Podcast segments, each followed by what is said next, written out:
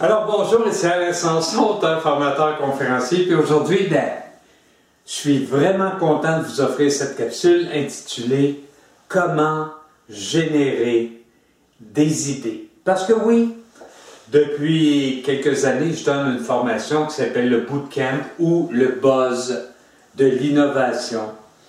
Euh, une formation basée sur une fable, une fable qui se passe dans une ruche, où il y a vraiment un changement. Et ben, je l'offre à beaucoup d'entrepreneurs et beaucoup me disent Ben nous, voyez-vous, M. Sanson, euh, il ne se passe rien chez nous. On n'a pas à innover, on n'a pas à trouver de nouvelles idées.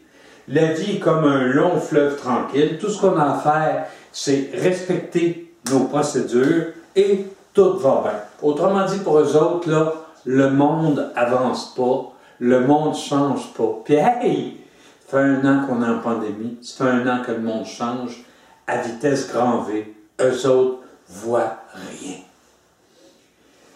Ils se disent à quoi bon innover? De toute façon, tout a été inventé. Wow! Le problème, c'est qu'ils ont perdu la flamme entrepreneuriale.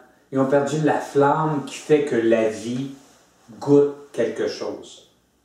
J'ai une citation ici qui dit Un entrepreneur sans projet, c'est comme un enfant sans jouet. Et c'est un fait. Un être humain sans projet, c'est un pantin, un automate, c'est un bouchon de liège à la rivière qui se laisse porter où l'environnement veut bien le mener. On a besoin de retrouver cette capacité-là d'imaginer, d'inventer, d'innover. On a besoin de ça. Mais comment le faire? Bien, selon les spécialistes, il y a cinq étapes. Cinq étapes pour apprendre à générer des idées. Pas les réaliser, juste les générer. Remarquez que euh, dans l'atelier, on parle du processus complet, mais allons-y de cinq étapes pour générer des idées. Et pour les illustrer, je vais vous parler d'un monsieur. C'est un Américain qui s'appelle Reed Hastings. Et là, l'histoire date un petit peu, là. À date du temps où on allait louer nos films au club vidéo. Tu allais louer un film, tu revenais avec une cassette VHS, tu l'écoutais et tu ramenais le lendemain. C'était ça le deal. Et M. Hastings, ben, une belle journée, a envie de voir un film qui s'appelle Apollo 13. 13, c'est ça. Alors, euh, ben, il va le louer. Puis il l'écoute. Puis la famille a beaucoup de plaisir. C'est un bon film. En fait, c'est un très bon film. Sauf que il mélange les cassettes en fin de soirée. Fait que finalement, il ne ramène pas la cassette d'Apollo.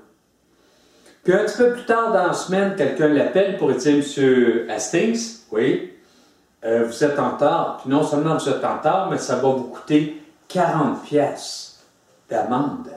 Hey, 40 pièces d'amende. On est dans le temps des cassettes VHS, là.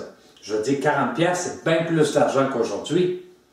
Fait que là, il se dit, est-ce que je paye ça sans parler à ma blonde? Elle va être choquée. De l'autre côté, ben, je veux pas, je veux pas me mettre dans le trouble à cause de 40 pièces. Fait qu'il se rentre la vidéo, il redonne la cassette d'Apollo, il paye son 40 pièces, il revient et il est en beau joie le vert. Il est en maudit. Il est en maudit. Et là arrive le processus de génération d'idées. Cinq étapes. Première étape, définir le problème. M. Hastings se dit, comment ça se fait qu'il faut que je paye un extra parce que j'amène ma cassette un petit peu plus tard? Dans le fond, pendant ce temps-là, j'en loue pas d'autres. Ça ne devrait pas plutôt être un système de location sur X temps, puis tu as le droit de t'en prendre un autre quand tu ramènes. C'est ça que je fais au gym. Si j'y vais souvent, ça coûte pas plus cher. Si je vais moins souvent, ça coûte le même prix. Alors, première étape, définir un problème et le 40 pièces d'amende l'avait vraiment piqué. Deuxième étape, rechercher, rechercher et rechercher. Hastings se met à dire comment ça pourrait être fait autrement. Pourquoi ma formule d'abonnement au gym marcherait pas quand je me loue un film? Il se met à fouiller, à lire sur l'organisation des clubs vidéo, à lire sur l'industrie du cinéma. Et là, il en vient à se dire, pourquoi quelqu'un ne pourrait pas simplement louer un film, puis quand il a fini de l'écouter, ou quand il est tanné, il retourne, puis il peut s'en prendre un autre. Il recherche et il se dit, me semble que ça se tient.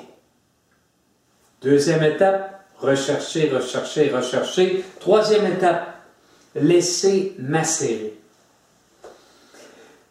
Hastings a défini un problème. Il a trouvé peut-être une solution, en tout cas il se pose des questions. Tranquillement, il laisse macérer. Et là, à un moment donné, c'est ça la magie du subconscient, tu y envoies plein d'informations, puis à un moment donné, il y a comme une ballonne qui surgit à la surface, puis qui dit Waouh, on pourrait faire ça. Puis lui, sa ballonne, c'est quoi? On pourrait offrir des films par la poste. Les gens louent. On leur envoie le film avec une pochette de retour. Ils ont juste à mettre ça dans boîte à mal, ça revient, puis ils peuvent s'en louer un autre. C'est son idée il a laissé macérer. Et le problème, et ça c'est l'étape 4, attraper les idées quand elles se présentent. Tu sais, il aurait pu avoir ça en prenant son bain, cette idée-là. Puis s'il l'avait eu en prenant son bain, puis qu'il s'était dit, oh, ça, faut que je m'en rappelle, il aurait peut-être oublié 15 minutes après.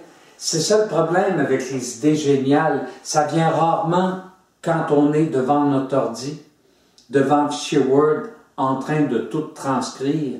des fois, ça vient dans le bain, des fois, ça vient aux toilettes, des fois, ça vient dans le trafic, des fois, ça vient dans le métro. Il faut les capter et les noter, ou au moins en parler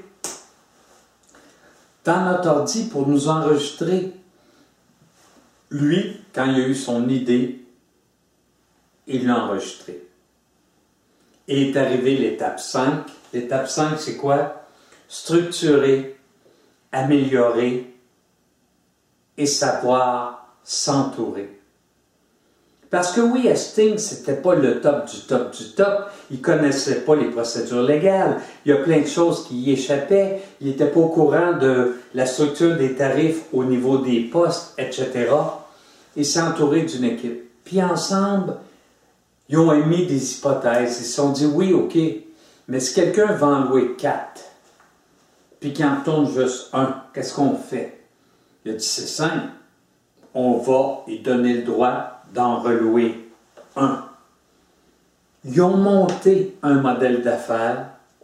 Ensuite, ils sont allés chercher le financement, mais ça, on n'en parle pas aujourd'hui. C'est un petit peu plus loin dans le buzz de l'innovation.